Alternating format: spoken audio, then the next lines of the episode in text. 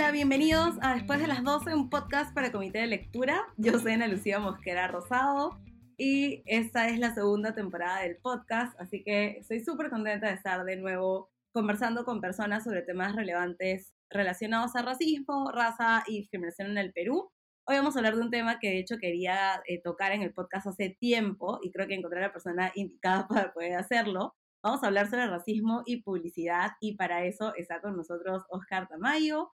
Oscar Gabriel Tamayo Guamán es uno de los publicistas más reconocidos del Perú. Es socio fundador de Pueblo, la agencia. Tiene más de 20 años de experiencia en el rubro, ha trabajado con las marcas más importantes del mercado haciendo campañas que les hacen sentir orgulloso y otras que les da un poco de vergüenza y vamos a hablar de eso en un ratito más, pero bienvenido Oscar, gracias por estar con nosotros acá hoy.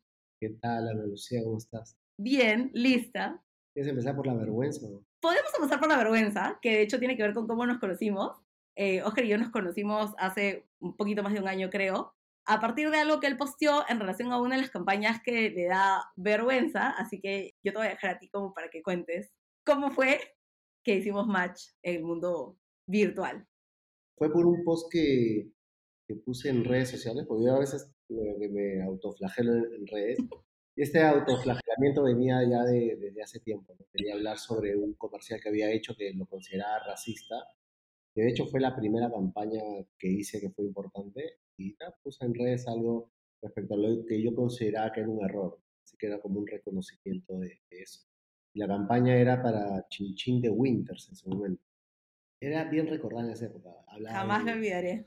De que todos los marrones, no, todos los chinchines iguales aunque ellos piensen lo contrario, entonces hacían, había como un chinchín que era, porque chinchín a diferencia de lenteja tenía como una pastillita marrón, bañada en marrón, entonces era como una especie de burla de clase y sentía que eso me... En esa época creo que no nos dimos cuenta y ya mucho después sentía que tenía que escribir respecto a eso. Y ahí fue que algunas personas me comentaron y ahí tú llegaste a cuestionar. No mentira, llegaste en buena onda. No, es buena onda.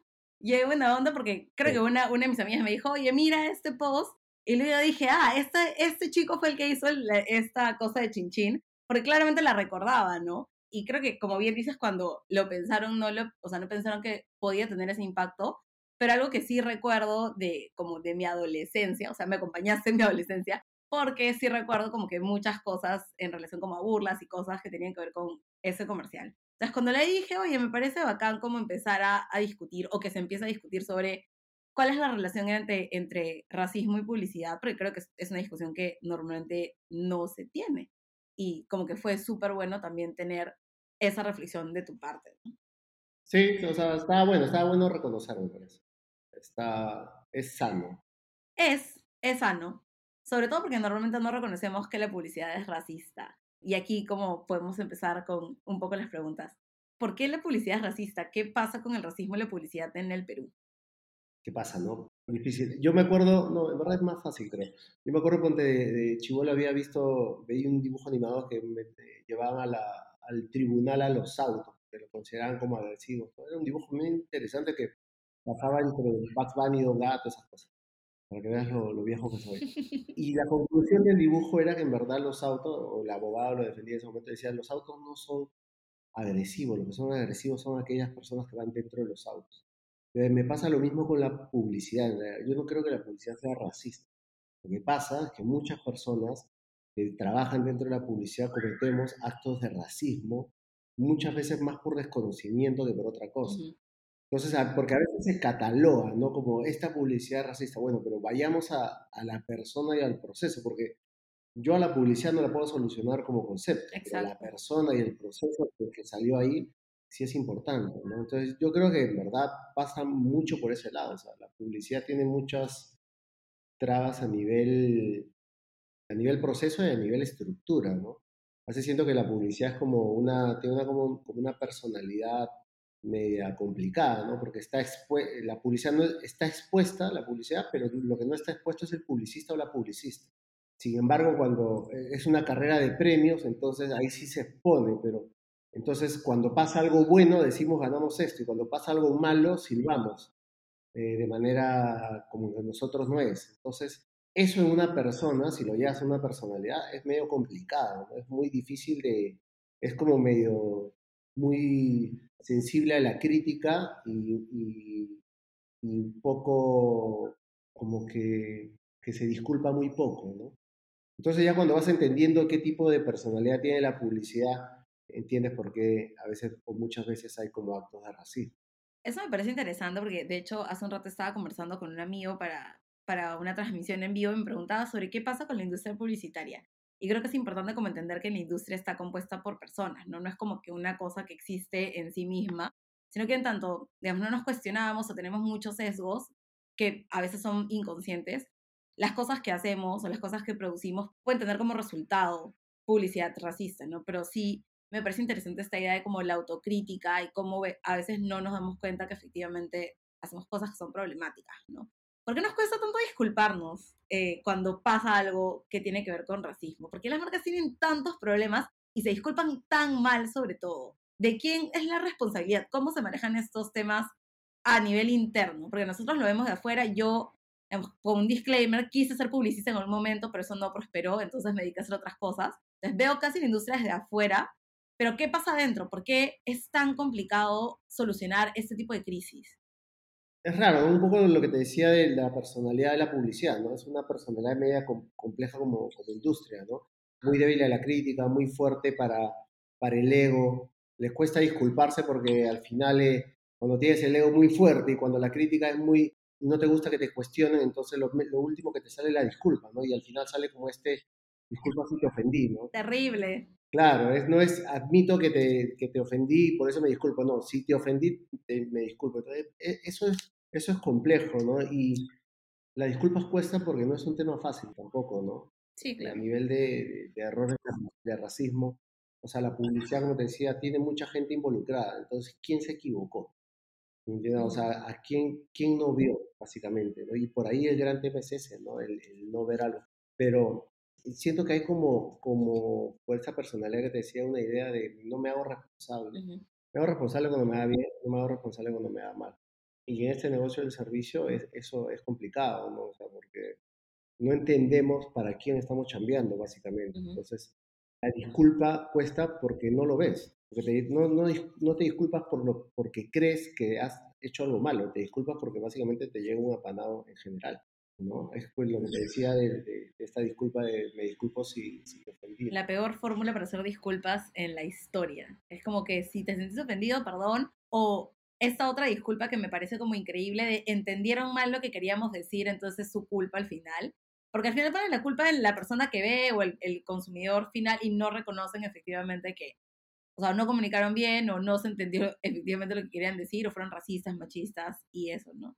Es la cosa más fea de todas. Y al final hay un origen de falta de representatividad también. O sea, no, no hay una representatividad clara en las agencias, por eso hay muchas cosas que, que cuestan entender, ¿no? Entonces, eh, es natural. Y si en las agencias no hay representatividad, las marcas mucho menos. O sea, ese es algo que no se conversa mucho, porque pareciera que la publicidad fuera como, como el, que, el, el demonio, ¿no? Y en verdad, acá estamos marca y publicidad a la vez.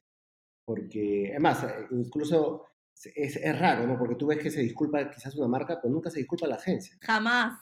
Claro, la agencia, la agencia y la marca cometen el error. Ah, me, acabo de dar cuenta. Pero la agencia nunca se disculpa, nunca sale a decir, oye, sí, mira, la fregamos en este caso, fue un poco racista, nada. Un poco racista. Pero, ¿cuál, ¿cuál es esta relación entre cliente-agencia? Porque sí, me ha pasado en, algunas, en algunos espacios en los que he estado como he dicho, ay, pero es que la marca lo pide así, o porque, no sé, mi cliente, tengo que responder a mi cliente, y si mi cliente me pide que diga esto, pues lo tengo que hacer porque es mi trabajo, ¿no? ¿Cuál es esta relación y, o sea, dónde entra este tema del racismo? ¿Cómo surge o cómo surgen estos casos de racismo? ¿Y cuál es el nivel de responsabilidad de ambas partes? Es raro, ¿verdad? Porque un poco lo que te decía es, esta carrera es jerárquica. Una frase que, yo siempre digo, todos trabajamos para alguien. Entonces, al trabajar para alguien, siempre la decisión es eh, hacia el, superior o la superiora. Pero al no entenderlo, nunca, nunca hay como algo de, de responsabilidad. De hecho, por ejemplo, yo tengo una anécdota, no puedo decir la marca, no puedo decir la persona, pero a mí me pasaba que una vez estábamos en una reunión, un casting a las 9 de la mañana. No, era una preproducción general, era como el, el, día previo a la filmación, estaba todo aprobado y dónde estoy. y tenía que contar el director su planteamiento era sábado 9 de la mañana, que para mí era como medio ofensivo eso. Entonces, eh, una reunión y todo el mundo esperaba que llegara el gerente general de marketing, que era y era una empresa grande. Llegó como tarde y nos sentamos todos y había como esta onda de, presentar a las personas, el casting. Todo iba bien hasta que llegamos al casting. Y eran como historias reales, entonces necesitamos gente real, no la típica gente publicitaria. Y el, el director de marketing dijo, yo no, no estoy muy contento con el casting. Y nadie entendía por qué. Y él tampoco lo, llegaba a decir. Entonces, nadie entendía, él no decía. Tuvimos un ratazo dando vueltas. Y básicamente era porque el casting no había... Era un casting distinto a lo que ellos hacían como marca siempre. Totalmente distinto. Eran reales. Y el director se paró y dijo, ah, ya sé lo que pasa, lo que, lo que a ti te sucede es que la gente no es simétrica. ¿Ya? Y él dijo, eso es, eso es lo que sucede, necesito gente simétrica. ¿No? Y todo el mundo, claro, gente simétrica. El rostro no es simétrico. Jamás. Lo que pasaba ahí, todo el mundo sabía, yo lo sabía, y ahí hay un punto importante, es que no le gustaba porque me faltaba más claridad a la piel. Eso es lo que sucedía. Ok. Estamos hablando que, que lo que había en el casting era más mi color marrón. ¿no? Porque la representatividad ya es otro, otro objetivo también. No, en este caso era, faltaba cura. Y todos lo sabíamos, pero nadie dijo nada porque es jerárquico. Y ahí surge algo que es interesante, que es cómo inicias una conversación con quien te paga. O sea, no es un tema menor que la publicidad sea jerárquica. ¿no? ¿Cómo le dices a alguien, oye, eso que estás diciendo es racismo, y, e inicias una conversación para sanar eso en medio de una reunión donde estamos hablando de plata. ¿Cómo haces para decir eso sin perder la chamba? Ahora yo soy un poquito más conchudo, pero también cuesta, ¿no? O sea, aceptar que cuesta, yo creo que, que ayuda un montón, ¿no? De hecho, me arrepiento de no haber dicho nada, pero si lo hubiese dicho, lo hubiese dicho mal, lo hubiese generado quizás un conflicto más que un aprendizaje. Era medio desastroso todo ese momento. Además que a la gente le da miedo la palabra racismo, no es como la palabra prohibido, o sea, si dices, ya, esto es racista o esto está mal, las personas se espantan en vez de entender que puede ser un momento, como decías, de aprendizaje. Pero es interesante esto también de estos eufemismos, ¿no? Estas maneras de decir las cosas sin necesariamente decir las cosas, ¿no? En vez de decir necesitamos más gente blanca, te dicen necesitamos gente más simétrica. El otro también hablabas de gente más prepublicidad, que también se puede traducir en gente como más blanca, ¿no? Y es, es interesante porque también esta manera distinta de decir las cosas, estos simbolismo tiene, tiene que ver con las justificaciones que dan en algunos casos cuando eh, hay un, algún acto de racismo. No es como que, ah, no, se actuó de acuerdo al protocolo, o en realidad sí valoramos la diversidad, pero no tanto. Este, que creo que es como algo interesante porque, nuevamente, creo que nos cuesta, ¿no? Nos cuesta un montón hablar de manera clara sobre esas cosas, porque además la gente asume que ser racista es ser automáticamente malo y no entiende que cada persona puede tener como sesgos racistas dentro y que afloran de manera inconsciente a veces, ¿no? Que, o sea, no es una cosa Mira, yo, voluntaria. Claro. Es como que si molestara más el no saber que eso es un acto racista que el racismo en, sí. ¿Me entiendes? Es como si te molestara, oye, desconoces de este tema. No, pero ¿cómo vas a decir ignorante? ¿Me entiendes? Exacto. Y ahí viene el surgimiento de, las marcas y algunos publicistas también que defienden, ¿no? No, lo que pasa que mira, que en Estados Unidos hay un estudio que dice tal. Ya, pero eso, eso no importa. No, es que salió la, nieta de tanto a defender de esta marca de en Estados Unidos, se me fue el nombre, que era igual que el caso de uh, Aunt Jemima. Tal cual. Y agarra y decía, no, vamos a... Eh, pero mira, yo encontré un estudio, no, que mira a la gente, pero no que mire el otro. Y si uno entra en redes sociales, en verdad, vas a encontrar gente que te defienda, ¿no? Y nos pasaba, eh, me pasaba mucho cuando había un error en publicidad. La publicidad en sí tiende a silenciarse cuando la frían. Siempre. Es, un comportamiento muy, muy raro. Y cuando la confrontas, tiende a indignarse. Yo creo que en general las personas, por eso el ignorar un tema de racismo les molesta más que el racismo mismo. Sí, es cierto, o sea, se generan discusiones innecesarias, eso es lo que ha pasado también ahora en estos últimos días con lo de Negrita. Se generan discusiones innecesarias sobre el tema de forma, pero no sobre el tema de fondo, ¿no? Y como decía, es como la gente se resiste mucho a ponerse incómoda también y a repensar cosas que ha aceptado como normales y que de repente no están tan bien, ¿no? y por eso creo que choca mucho que le digan a una persona, oye, lo que has hecho o este comercial es racista o reproduce este estereotipo, te voy a explicar por qué, y te dicen, no, en realidad no ha pasado, o no, creo que no tienes razón, o no, yo respondo a, a una estrategia y etcétera, ¿no? Entonces, cuesta un montón. Claro. O ahora lo etiquetan como progre, ¿no? Sí, claro, lo que más he leído en mi Twitter en las últimas 24 horas es progre. Claro, y es raro, porque no, progre no suena mal querer ser progreso, asumo, que es algo de, le vas, elevando, algo, no sé, pero ¿por qué que quisieras etiquetar algo, una acción buena como algo malo? ¿Por qué el cambio hacia, hacia mejor tiene que estar mal visto? Es, es una rareza. Y yo creo que porque además la gente asume que el cambio no es para mejor, ¿no? Y no entiendan realmente por qué eso significa un progreso, que es básicamente lo, lo que ha pasado con Negrita, que es algo que también vamos a hablar en un rato, ¿no? Pero es esta idea de no, o sea, si quieres cambiar esto, que es como algo que no me quiero cuestionar, entonces eh, voy a catalogarlo como algo negativo, ¿no? No creo que vean realmente este, este cambio positivo en varios espacios, sino eso es la publicidad. Oscar, estabas hablando hace un rato sobre las agencias y qué pasa dentro de las agencias.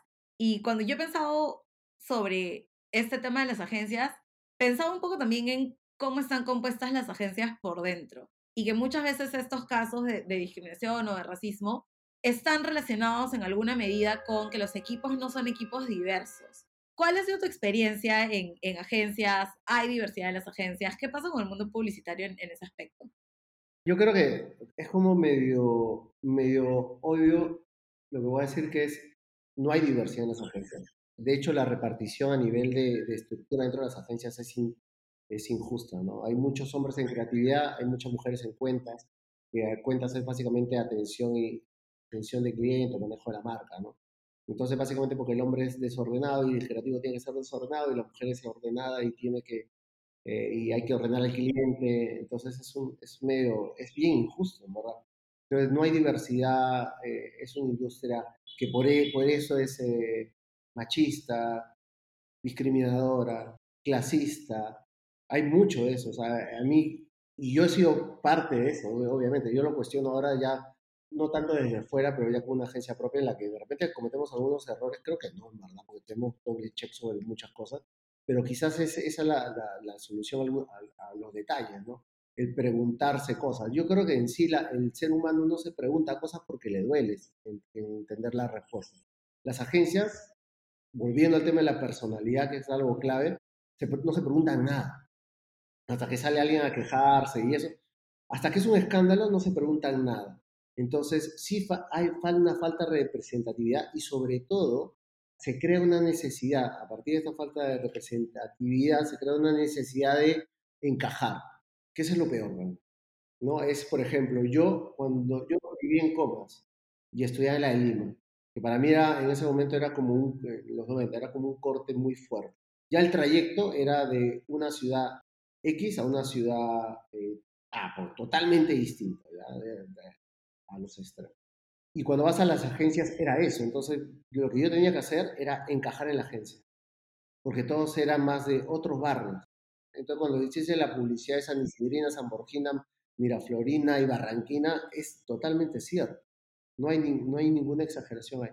Entonces uno tiene que encajar. Entonces la, mujer tiene que aceptar que es más ordenada y tiene que ir a cuentas. El hombre tiene que aceptar que es más relajado y tiene que relajarse. Entonces, y, y los cholos tenemos que, que, entender que hay que blanquearnos un poquito, ¿no? Entonces, es feo eso. Entonces, me pasaba a mí y tuve la oportunidad, y lo digo más desde el conocimiento de causa, porque me pasaba que cuando yo me tomé un año sabático de la publicidad justamente para tratar de desintoxicar temas laborales de la publicidad, pero donde tuve la oportunidad de preguntarme muchas cosas, o cuestionarme muchas como lo de Chinchín, por ejemplo, era, ah, me puse a dar clases en distintas universidades, enseñaba en la de Lima, la UPC, la San Martín, enseñaba en el IPP, enseñaba en, en la UPN en el norte, Cono Norte. Y básicamente era porque estaba tan cansado de la publicidad que quería dedicarme a, a alimentarme de aquellos que sí querían entrar a donde yo quería salir. Entonces hice mi ranking de aulas y eran dos. El primero era uno de la de Lima, un aula de la de Lima. Y era, por ejemplo, eh, pero era un, aula de décimo ciclo de la de Lima. El, el, segundo de mi ranking era un aula de sexto ciclo del UPN. Y ahí ya venía todo medio mezclado. Y tenían varios cursos en la de Lima. O sea, habían hasta un habla de la de Lima que no estaba dentro de mi tres primeros rangos. Entonces, cuando me pasaba eso, ya, yo, y, ya medio que lo identificaba, yo a la gente del UPN le decía, ojo que tu diversidad es algo que va a fortalecer, o tu pensamiento es algo que va a fortalecer la publicidad. Entonces, porque igual muchos de los chicos chicas no, no llegaron en ese momento a la, a la, publicidad, pero era interesante cómo esa aula iba a generar una gran diversidad dentro de las agencias, en opinión y en muchas cosas, pero creo que la publicidad en sí los iba a tratar de encajar nuevamente. Bueno, ya que los iba a hacer como los iba a cerrar. Pero hay oportunidad en realidad en conos, en provincias, para darle una mirada diversa a la publicidad. Lo que pasa es que la publicidad lo que debe generar es ambientes para que ese, ese traslado, su Universidad de Lima, sea mucho más suave. No hay. Anda, tócale la puerta a una agencia de publicidad para que te diga, quiero hablar con la persona de recursos humanos. Debe haber tres agencias, cuatro agencias que tienen recursos humanos. El resto no tienen. Ah, sí. Y los que tienen tampoco es que sean tan buenos. Por ahí te mandan un mail de cumpleaños y se acabó, pero conversaciones de diversidad, entender de dónde viene, eh, entender que una persona de cono necesita quizás un horario especial, ese es el problema. El gran problema de la publicidad no es solo que no es diversa, sino que te obliga a encajar.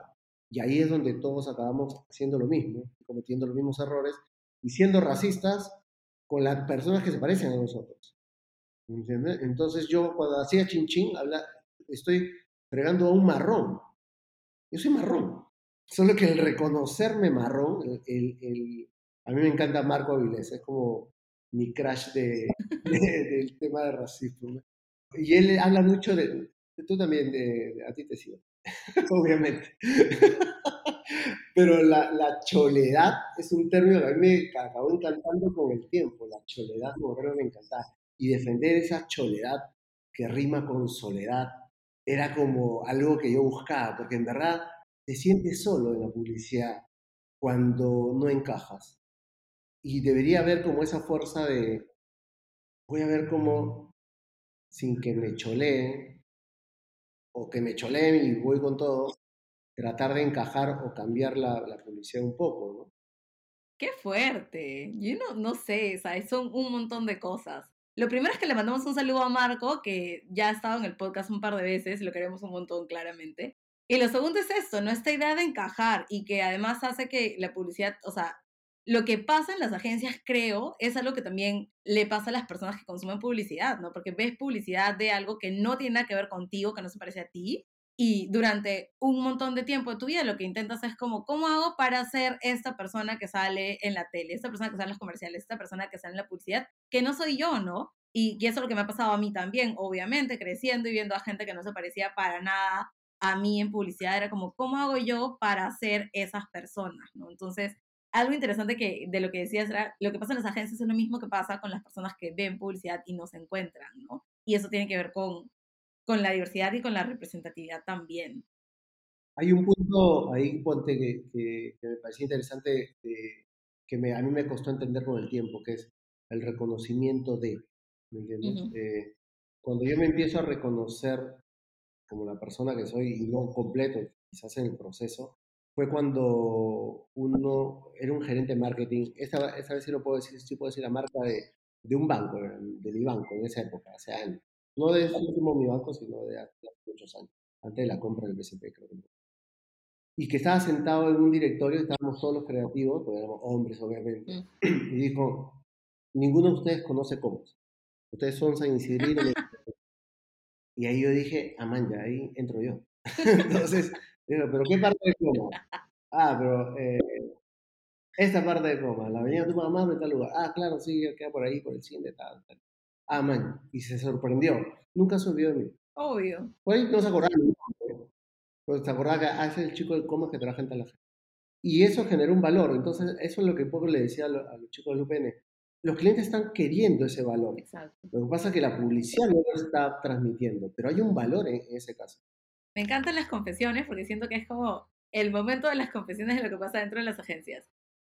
¿Qué tiene que pasar? ¿Qué piensas o cuál piensas que es el camino a nivel de agencias para que no sigamos repitiendo esos casos de racismo y para garantizar que hay en equipos más diversos, entendiendo además que lo diverso al final fortalece a, a los equipos, ¿no? Sí, hay una parte de eso que dices que es verdad, que es el fortalecimiento del equipo, pero en verdad no debería ser por el fortalecimiento del, del equipo. O sea, yo, yo, he escuchado mucho eso y así como tú me dijiste, un poco racista. una frase que había dicho, digo, ah, claro, y yo siempre estoy como queriendo captar trampas de lenguaje. Dije, ah, me capté una trampa de lenguaje, bien, bien, está bien. Y es verdad, está bueno, porque yo digo, ah, pero de ahí el decir, hay que ser diversos porque es mejor para la publicidad, para el trabajo publicitario, es mentira. El ser diverso debería ser mejor para la humanidad, en verdad. el relacionarte con alguien debería ser muy bueno para entenderte a ti mismo primero, para saber por qué eres distinto a la persona. Y segundo, para saber que las marcas tienen e, ese punto también. ¿Cuál es la, solución? Yo creo que todo pasa por conversar y aceptar. Mientras la publicidad viva en el ego y no acepte, no va a pasar nada.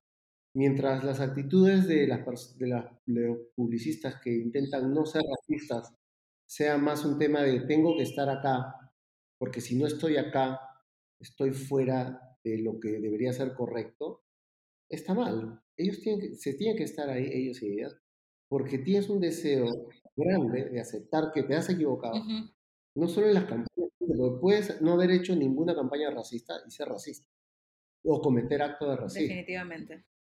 Esa aceptación no hay. Y ahí lo que te decía del beneficio de la choledad, que no es algo de, oye, esto va a ser beneficioso para ti, agencia, para ti, marca, no. Decirle a una mujer, esto va a ser beneficioso para tú que eres una mujer de cono, que te gusta la publicidad, que tienes buena sensibilidad para entender la comunicación, por tu experiencia, por tus vivencias y todo lo que haces, tu sensibilidad es algo que va a ser muy bueno para ti, porque no hay acá. Y esa fortaleza no se está transmitiendo. Lo vemos del lado, ¿cuál es mi beneficio? Y por eso pasa todo este, este tema de, de, las críticas, de decir que algo es progre, ¿no? Eso no me esto te beneficia a ti, progre, ¿no? Pero a mí no me beneficia. Entonces yo quiero que algo cambie. Yo, ok, voy a hacer, dejar de ser racista, pero ¿en qué me beneficia? Y eso, eso es medio asqueroso. De hecho, sí, ah, justo ahora que estás hablando de, esto, de lo progre y en qué me beneficia, justo en la tarde estaba, estaba leyendo un post sobre el cambio de nombre de Negrita que planteaba como algunas, o sea, planteaba algunas recomendaciones de qué cosa podía haber hecho Alicor para tener un, mejor desarrollo del proceso del cambio de nombre, pero partía de la idea de que el cambio se había generado porque habían cinco, literalmente cinco hipsters resentidos, proclamando o reclamando por, por el cambio de marca, ¿no? Entonces, obviamente yo estaba como tranquila, avanzando cosas y, me llegó este post y lo que dije es, o sea, a ver, si tus soluciones no están relacionadas, o sea, la base que, que, propones para tu solución no está bien planteada o está descontextualizada, todo lo que digas luego de eso no va a tener sentido porque no estás entendiendo el problema, ¿no? Y obviamente, bueno, era una persona que trabaja en publicidad, creo, asumo, pero claramente asumía este hecho de, bueno, lo que está pasando con Negrita no responde a un movimiento global, no responde a un momento internacional importante, no responde al entendimiento de estereotipos, responde que habían cinco hipsters resentidos, literalmente cinco hipsters resentidos, que se les ocurrió un día que querían cambiar la marca y no podemos estar haciendo cambios de marca porque hay cinco hipsters resentidos protestando por ahí, ¿no? Que es básicamente lo mismo que, que los progres, ¿no? Es como que este cambio se hizo porque hay un par de progres ahí que se están quejando o hay ahí dos o tres personas afroperuanas acomplejadas que están molestando por todos lados para que cambien la marca, ¿no? Y sí, eso tiene que ver con asumir, ¿no? Sí, y entender, ¿no? Que hay personas que, cuyo discurso de odio va a existir siempre, ¿no? A mí la palabra resentido me la han dicho... Es más, cuando comencé a, a molestarme por ciertas cosas, lo resentido era algo que salía, ¿no? Entonces ahí, por ejemplo, Marco decía, ¿no? Hay maneras de, de ser agresivos con el lenguaje y no necesariamente estás hablando de racismo, ¿no? Pero, cabré, incluso uno, ¿no? Cuando dice, yo no me, no sé si estoy citando mal a Marco, pero cuando dice, yo no, no me ofendo que me digan cholo, no, para nada, yo estoy superado. Ya esa es una trampa de lenguaje. Marco, yo una vez le pregunté y Marco me decía, claro, pero esas son trampas de lenguaje. Tú no deberías ofenderte de que te racionalicen. Racialicen. De que te racialicen. No deberías ofenderte de que te racialicen. ¿no? Eso es una trampa de lenguaje. Claro que tienes que ofenderte, ¿no? Y claro que tienes que agarrar usos de la valoración de qué eres tu color de piel y de dónde vienes, ¿no? Ujú. Es un poco lo que te decía con el ejemplo de los chicos del UPN, ¿no? Es, comiencen a, a hablar ustedes también, ellos hablan de, de los conos como, las marcas y la publicidad hablan de los conos como allá, ¿no? Voy a ir hasta allá, ¿no? Entonces también digan, voy a ir a San Isidro, voy a ir hasta allá. Porque si no sale como, como una candidata presidencial también, he tenido que venir Hasta hasta, acá. acá. Entonces ya no saben dónde es acá, dónde es allá. Y está bueno, ¿ya? Está bueno, porque si no, to- todo allá parte desde Lima, ¿no? Y eso también es como raro, ¿no? Como que pareciera que los cholos deberíamos vivir en... Los cholos deberíamos ser parte de lo periférico. Sí, ¿no? definitivamente. Es como, es como si todo fuera así, ¿no? Vas blanco al centro, marrón a, a lo periférico, y vamos poniendo lo negro ahí salpicadito y alejado. Alejado, alejado. Que estén por ahí para que no digan que los excluimos, pero por ahí están, ¿no? Claro, separado. Ya pongámoslo al medio. Para que no- para que no se quejen. Depende, depende de lo que querramos. Y yo a veces ya me pongo a poner medio faltoso, pero sí. Dale, es- dale.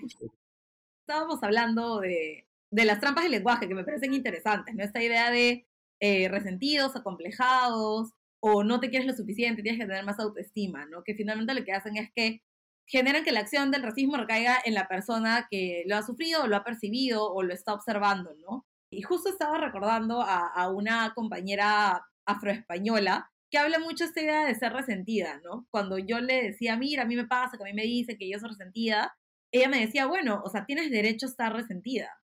Te han racializado toda tu vida, te han discriminado toda tu vida, te han agredido toda tu vida. O sea, ¿por qué no estarías resentida? ¿Por qué está mal estar resentida con una sociedad que es hostil hacia ti? Me devolvió un poco el poder para decir, efectivamente, pues puede estar resentida por estas cosas que pasan o puede estar enojada por estas cosas que pasan. Y está bien que me enoje y está bien que me indigne, ¿no? No está mal que visibilice cosas y no por eso tengo que sentir como que el problema soy yo. Es una bonita respuesta, ¿ah? Sí, me, parece. Me, hubiese, me hubiese gustado escucharla hace unos años. Bueno, a- O sea, para usarla, ¿no? todavía hay tiempo, porque estoy segura que nos van a llamar resentidos. Sí, resentido. O es- o es- antes era, es tu complejo, ¿no? Eres acomplejado. Claro. Incluso en un momento había gente muy cercana a mí que me ese, ese es tu complejo, ¿no? Y yo, ok. Me ha, me ha pasado que me dicen, lo que tú necesitas es trabajar en tu autoestima, porque tienes un complejo y ves racismo en todos lados. Me ha, me ha pasado. Claro, claro.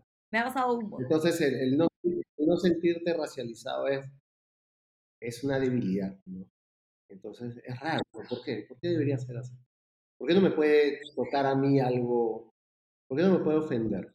Entonces, la- la- de nuevo, ¿no? La publicidad es hipersensible cuando, cuando se le toca, pero la sensibilidad pareciera que, que fuera un problema, ¿no? De hecho, la, la, la cataloga con frases homofóbicas, ¿no? Esa es una mariconada. Ajá. Claro, entonces, a sentir es una mariconada. No, no puede ser, pues. ¿No? O el llorar, ¿no? Oye, eh, de nuevo, eh, industria jerárquica. El cliente me dijo que no, me, me, que me ofendió, todo, me pongo a llorar. Pues está bien que llore. O sea, está bien, si te sientes que está ofendido, está- llora. Pero si sientes que está ofendido, reclama también. Ya solo llegamos hasta el llanto. Y me ha pasado. y hay clientes muy buenos, marcas muy buenas, y con las que puedes conversar, y hay marcas con las que sí es más difícil, más difícil hacerlo. Felizmente, porque ahora que tengo la agencia, me es mucho más, más beneficioso aceptar con quién trabajo o no. Y la gente con la que he trabajado, no con todos comulgo, además, tenemos ideas políticas diferentes, tenemos gusto diferente, tenemos pensamiento diferente. Yo, yo puedo ser más eh, centro izquierda, ellos son más derecha, pero nos respetamos y cuando hacemos un producto, tratamos de hacerlo de una manera adecuada. En Ponte, me pasaba con la, eh, una, una, una vez que hicimos la Carta a Francia para, para la Federación Peruana de Fútbol. Hermosa. Y lo más bonito de, de- de- de esa idea es que la estrategia se basaba en citas de psicólogos, psicoanalistas, eran citas, citas sobre la cultura, sobre el Perú, sobre el hincha, sobre por qué el fútbol es el reflejo de la sociedad y en verdad no fuimos a los 90 porque la sociedad estaba también jodida, entonces nos encantaba. La idea que hice, la primera era malísima, el cliente me la choteó porque eran buenos clientes, son buenos clientes, me la chotearon y me dijeron, no, tienen que ir más hacia lo, que- lo que han planteado como estrategia. Y encontramos un término que nos gustaba mucho que era cancha inclinada. Ajá. Que el, el Perú siempre tuvo la cancha inclinada, que es una frase futbolera y que le hicimos social. Y ahí lo que, lo que salió es, bueno, hagamos una carta como idea diciendo quiénes somos. Porque el objetivo del cliente era contar quiénes somos, porque se habían olvidado de nosotros. Y lo más interesante, y a eso llevo el punto del racismo, es que ese video no fue racista, a pesar que tenía que graficar un montón de, situaciones, no fue nada racista, porque no hubo casting. No hubo casting. El cliente dijo, salgamos con la cámara y filmemos. Y cuando sales a la cámara y vas a la selva, filma gente de la selva. Y cuando vas a la sierra, filma gente de la sierra. Y cuando vas a, a, Lima, filma gente de Lima.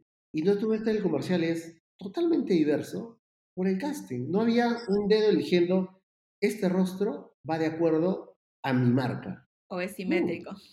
O es simétrico, ¿no? esos son buenos clientes, me parece. ¿Me entiendes? Que aceptan, aceptan, eh, ni siquiera les quisiera llamar riesgo. Y somos en ideas políticas, en ideas de vivimos en lugares distintos, hemos crecido en lugares distintos, pero cuando hablamos de lo que tiene que transmitir esta marca, lo que surge es conversación y respeto. Y quizás por ahí iba lo que tú decías, la solución. Sí, es, es interesante esto de no pensar en representar la realidad diversa del país como un riesgo, ¿no? O como algo que se tiene que hacer por obligación, sino algo que en verdad responde a quiénes somos. O sea, a mí, yo no pensaría que hay otra manera de graficarnos que como somos en realidad, ¿no? Y eso es algo que me han preguntado varias veces en, en esos espacios en los que estoy en algunas ocasiones. ¿no? Es como, ¿cómo les gustaría a los afroperuanos ser representados en la publicidad? No es como, como somos normalmente. O sea, claramente pueden haber algunas personas que ejercen roles tradicionalmente asignados a, a los afroperuanos, puede ser que hay otras personas que no, pero, pero sí, ¿no? Es como, como personas normales, ¿no? Eh, sin, sin, necesidad de, de, crear esta fantasía alrededor de, de, nosotras que, y que finalmente eso responda a la realidad. De hecho, cuando tú viste una charla en, la escuela que, fue buenaza y todo, una de las chicas dijo, ¿no? Una de las alumnas preguntó en el chat, me acuerdo que cuando tú ponías que, por ejemplo, eh, Marca Perú tenía esta imagen de que, de que eh, la población afroperuana tenía que representarse en el baile. Y dijo, pero si baila, ¿por qué ir en contra de eso? O sea, porque es lo único en donde lo quieres representar. Es lo único que se ve. ¿Entiendes? Es lo único que se ve y no es eso. Pues. ¿Por qué no puede ser alguien caminando como un extra? Porque los, los extras son marrones, son marrones. Siempre, y nunca hablan. y siempre en, las filmaciones hay broma de extras. ¿Entiendes? Siempre hay como, claro, porque es, es, es injusto. Y, también es injusto una, de las cosas que, que, tú decías de, ya, entonces vamos a representarlos a todos juntos. Entonces se forma como una publicidad de Benetton y estamos hablando de una galleta. También está mal eso. sí, es cierto. A veces se ve como forzado, ¿no? Claro, entonces eh, necesitamos gente eh, con rasgos selváticos. ¿Qué es eso? O sea, es tan distinto. O con rasgos peruanos. Claro, claro, ¿no? Es complejo, ¿no? El único momento y adelantándome algo de que íbamos a conversar. Dale, dale. El único momento donde la publicidad sí es diversa es en las campañas políticas. Y en el fútbol un poquito, ¿no? Es el único lugar donde tú encuentras que, que hay, sí, hay diversidad.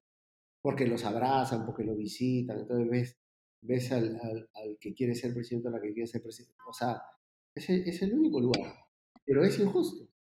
Sí, de hecho es bien, bien importante eso, ¿no? Porque a veces es como que no hay un entendimiento de cuál es la magnitud del problema, ¿no? Porque a veces es como que, ay, pero ¿cuál es mi responsabilidad en un problema tan grande y yo no tengo nada que ver, y solamente hice esto y bueno, me equivoqué, pero, o sea, no contribuyo o no, no ayuda a grabar el problema, ¿no? Y muchas veces sí, sí se hace, ¿no? De la industria publicitaria y de los medios en general se reproducen muchísimo estereotipos, se justifica estas actitudes prejuiciosas hacia personas racializadas y es importante que se discutan, ¿no? Y por eso estamos discutiendo ahora lo que ha pasado con el cambio de nombre de Negrita. Y no puedo dejar de preguntarte, ¿cómo has visto todo el proceso desde fuera, ¿no? desde el cambio de nombre, de todas las discusiones que se generaron a partir de, del cambio de marca, todos estos debates que, que hubieron entre publicistas, con opiniones bien polarizadas y con el cambio de nombre que se acaba de lanzar hace unos días? Y sinceramente, A mí la acción, la acción me parece muy buena.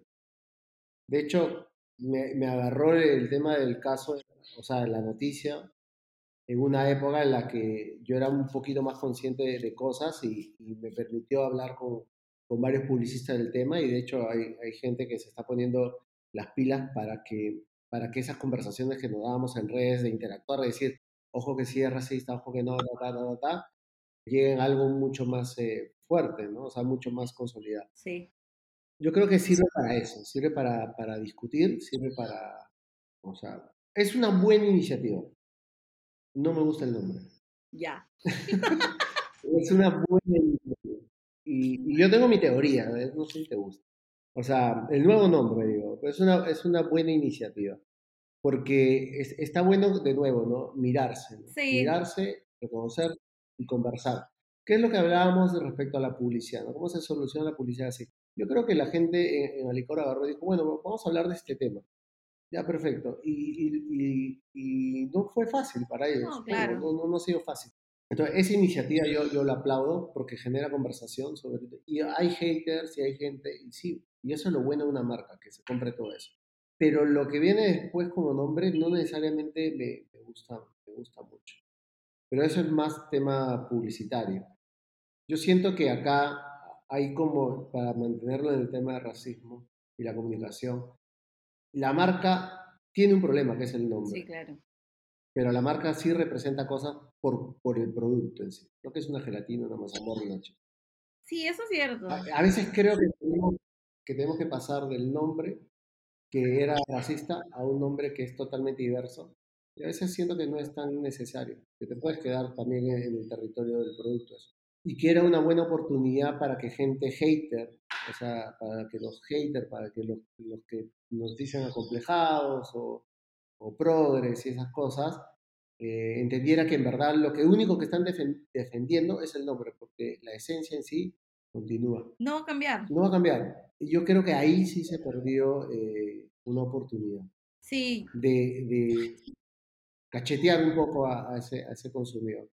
Es complejo, ¿no? O sea, digamos, creo que para nadie es sorpresa, y eso es como un disclaimer en, en el episodio, que yo participé del proceso de, de cambio de nombre. Digamos, estuve en algunos círculos de discusión sobre las nuevas propuestas y tal. Probablemente también he visto mi cara en el documental del cambio de, de nombre. Pero creo que digamos, el resultado puede generar un montón de opiniones divididas, pero lo valioso para mí es como este proceso de qué es lo que genera, ¿no?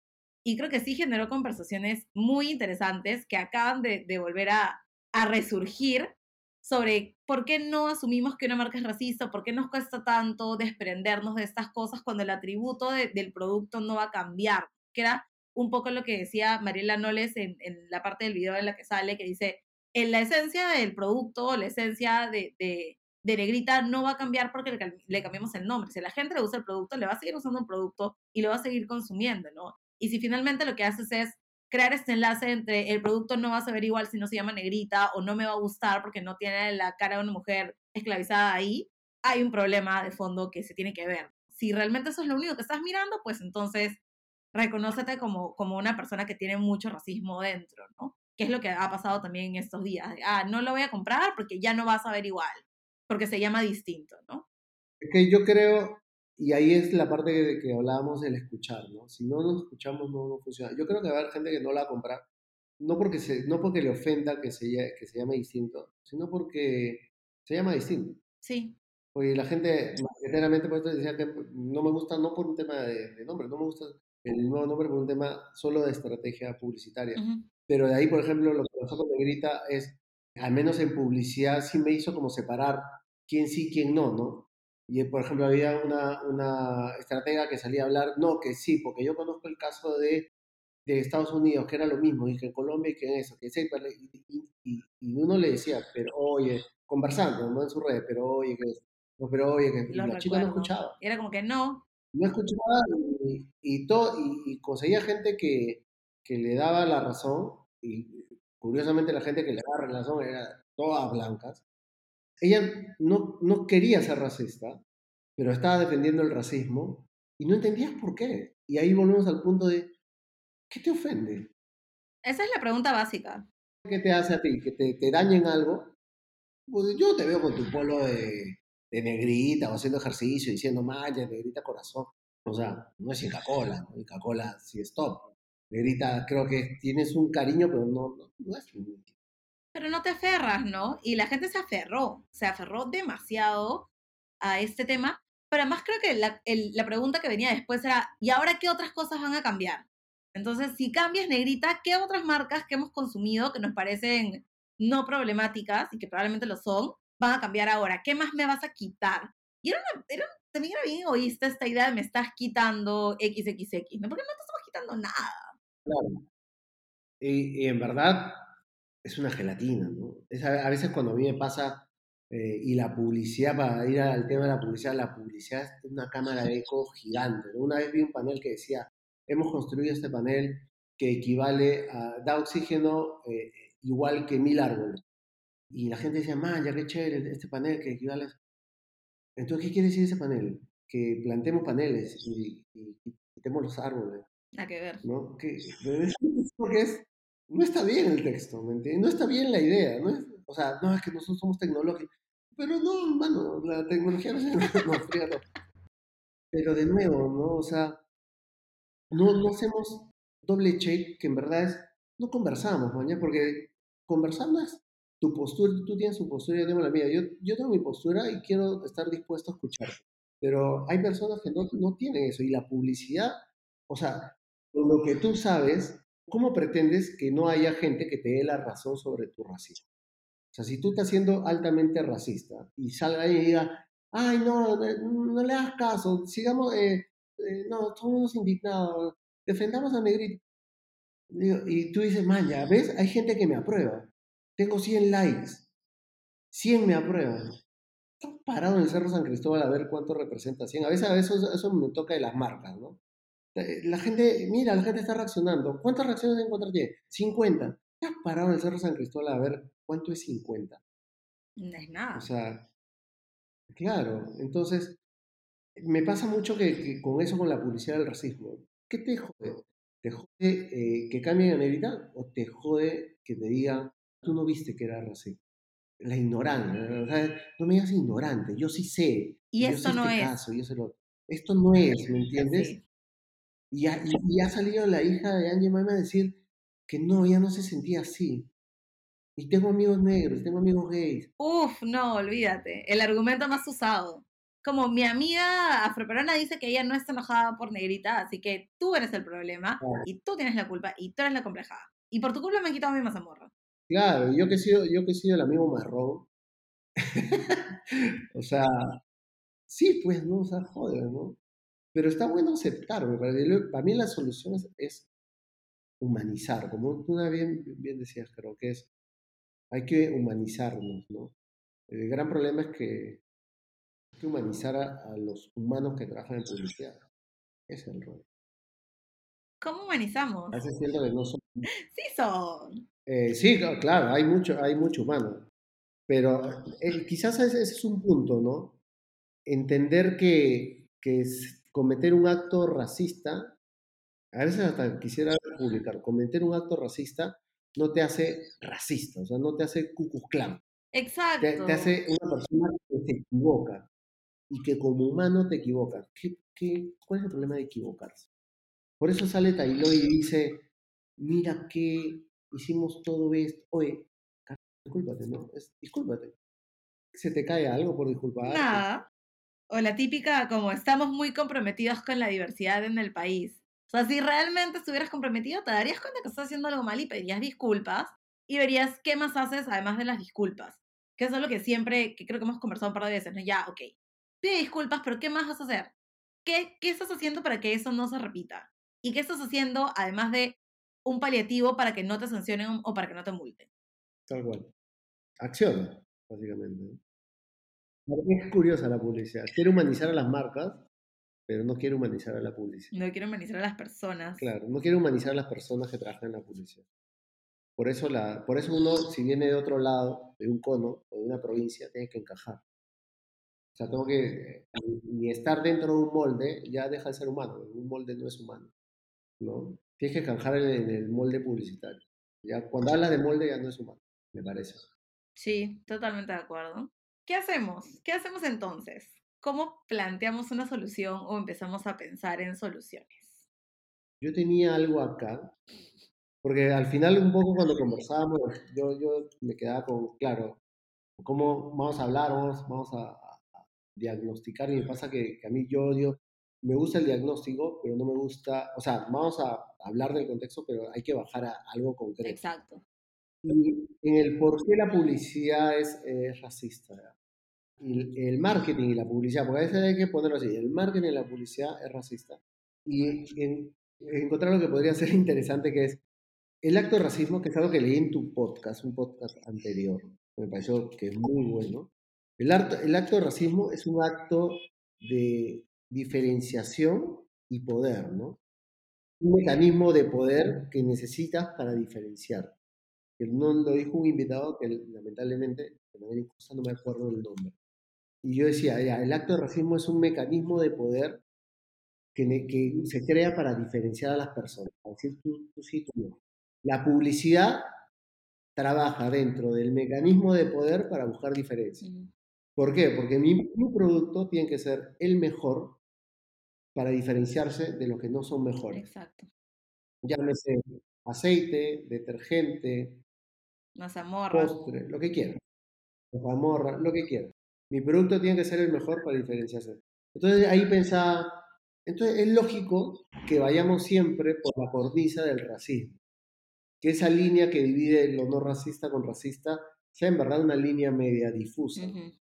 Entonces, cuando las marcas y, la publicidad se preguntan por qué, por qué caemos tan fácil en el racismo, es por eso, porque en esencia buscamos lo mismo, poder y diferencia. El entender eso nos puede, o sea, el entender que casi somos lo mismo en esencia, nos puede llevar a, entender, a, buscar un doble check, a hablar más, a, a buscar más ayuda de especialistas, no sé, creo que por ahí va una solución. Sí, creo que es, es interesante esto de cómo creamos la diferencia, ¿no? Pero que esa diferencia no implique necesariamente seguir reproduciendo las cosas que, que nos hacen daño, ¿no? Al final, creo que como sociedad, esta reflexión sobre qué rol tienen los publicistas, qué rol tienen las personas que trabajan en marketing, qué rol tienen las personas que trabajan en medios, también es, es importante, ¿no? O sea, creo que es posible comunicar además sin estereotipos y, que es inclusive aún más poderoso poder comunicar en función a cuán diversos somos, ¿no? Porque creo que eso contribuye también a, como decías hace un rato, a entendernos, pero entender nuestra relación con los demás. Sí, sí, creo que eso es, es una de las soluciones, pensaría. Sí, y la segunda que tenía era la que creo que ya habíamos hablado, que es tratar de humanizar al humano publicitario, ¿no? Y hay gente que va a querer y hay gente que no va a querer, ¿no? Si la persona que, con la que estás hablando, que es eh, esta persona que te decía, que es, eh, le dices que Negrita es un caso racista, tal, tal. Y te dice no. Y no quiere entender, no quiere entender, yo al menos entiendo que toda su compañía, porque es dueña, dueña de una agencia, toda su compañía está en lo mismo. Mm. O sea que en esa compañía el humano publicitario no se va a humanizar. Entonces, por ahí entonces hay que generar un compromiso de las agencias de, decirle, voy a dar una, una, nueva mirada a algo, ¿no? Y me pasaba con algo que, que hablábamos de Negrita y, y, y, de por qué quizás ya, ya esto más es, tema publicitario, por qué no me gustaba tanto el nuevo nombre, que es que no hay que irse a, de, no, no hay que pasar de lo, un nombre racista a un nombre diverso, porque quizás ahí perdemos la oportunidad de convencer o, dar o buscar entender con buscar entendernos con todos aquellos haters. Está bueno conversarlo también. Y uno de los puntos era cuando hablaba de JB, ¿no? JB es un comediante. O sea, si deja de ser el negro mama, JB va a dejar de ser comediante. O sea, solo, es, solo da risa a su público por el tema del negro mama, ¿no? Entonces, ¿por qué no se puede tener una conversa respecto a eso? y de nuevo, no, no conversamos. hay, que humanizar al humano comediante, ¿no? Hay que humanizar al humano publicitario, hay que humanizar al humano marquetero. Pero si no estás dispuesto a escuchar y entiendes que, volviendo al punto uno, que la publicidad tiene como industria una personalidad muy compleja de ser sensible a las críticas y abierto a los halagos, eh, vamos mal. No vamos a llegar a ninguna parte. pero hay una lucha que hay que hacer. Y para eso tenemos aliados, aliados como tú, como otras personas que están comprometidas en esto y que están intentando que las conversaciones se den, que creo que es lo más importante. Y, Entender, y entender también que no es lineal, ¿no? No. O sea, tú puedes tener una, desarrollar más sensibilidad a partir, reconocerte más, eh, valorarte más, ¿no? Como, persona racializada, entender tu choledad y abrazarle, decir, ay, soy cholo y tener esto.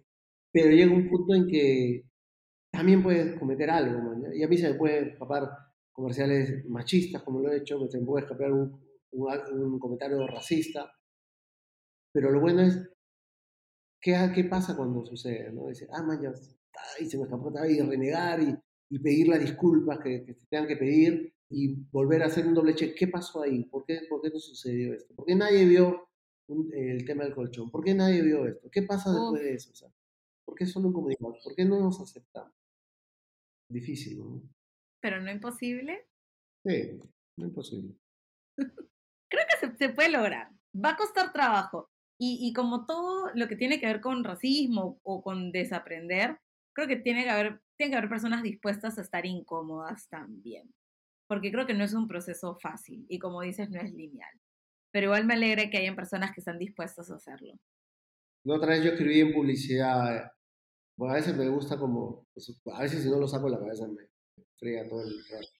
Publicidad, no me acuerdo cómo era, era publicidad rima con igualdad, honestidad, humildad, humildad y comencé a buscar un montón de palabras con data. Tengo un huevo de chamba, pero me dediqué solo una partecita el momento de mi vida.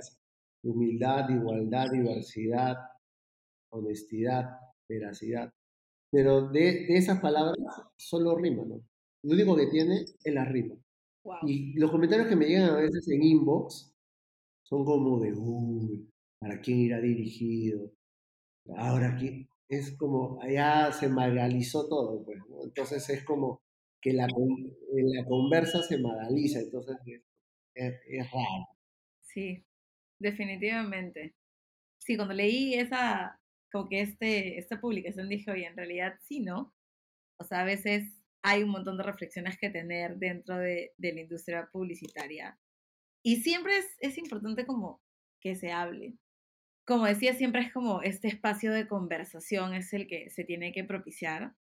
Y por eso me alegra un montón que hayamos podido tener este espacio de conversación sobre este tema. Como dije al inicio, me moría por hacer este episodio desde que empezamos la temporada 1 del podcast, pero no había podido encontrar a la persona correcta para hacerlo, así que estoy súper contenta de, de, haber podido conversar contigo hoy y que hayamos reflexionado tanto sobre las cosas coyunturales y algunas que siempre van a estar vigentes. Pero, no, gracias a ti. Espero que no me haya pasado nada. no, creo que no. no o sea, probablemente hay más cosas que decir, ¿no? Pero, sí. pero creo que sí hemos, hemos conversado un montón. Yo quería agradecerte igual la, la invitación. Espero que van a, me van a decir ahí hater publicitario. Sí, pues lamentablemente igual eh, yo tengo mi agencia, yo soy de mi agencia, soy de mis cuentas y hago lo que quiero. pero no hay que esperar a llegar a, a tener tus propias cosas para, para conversar. ¿no?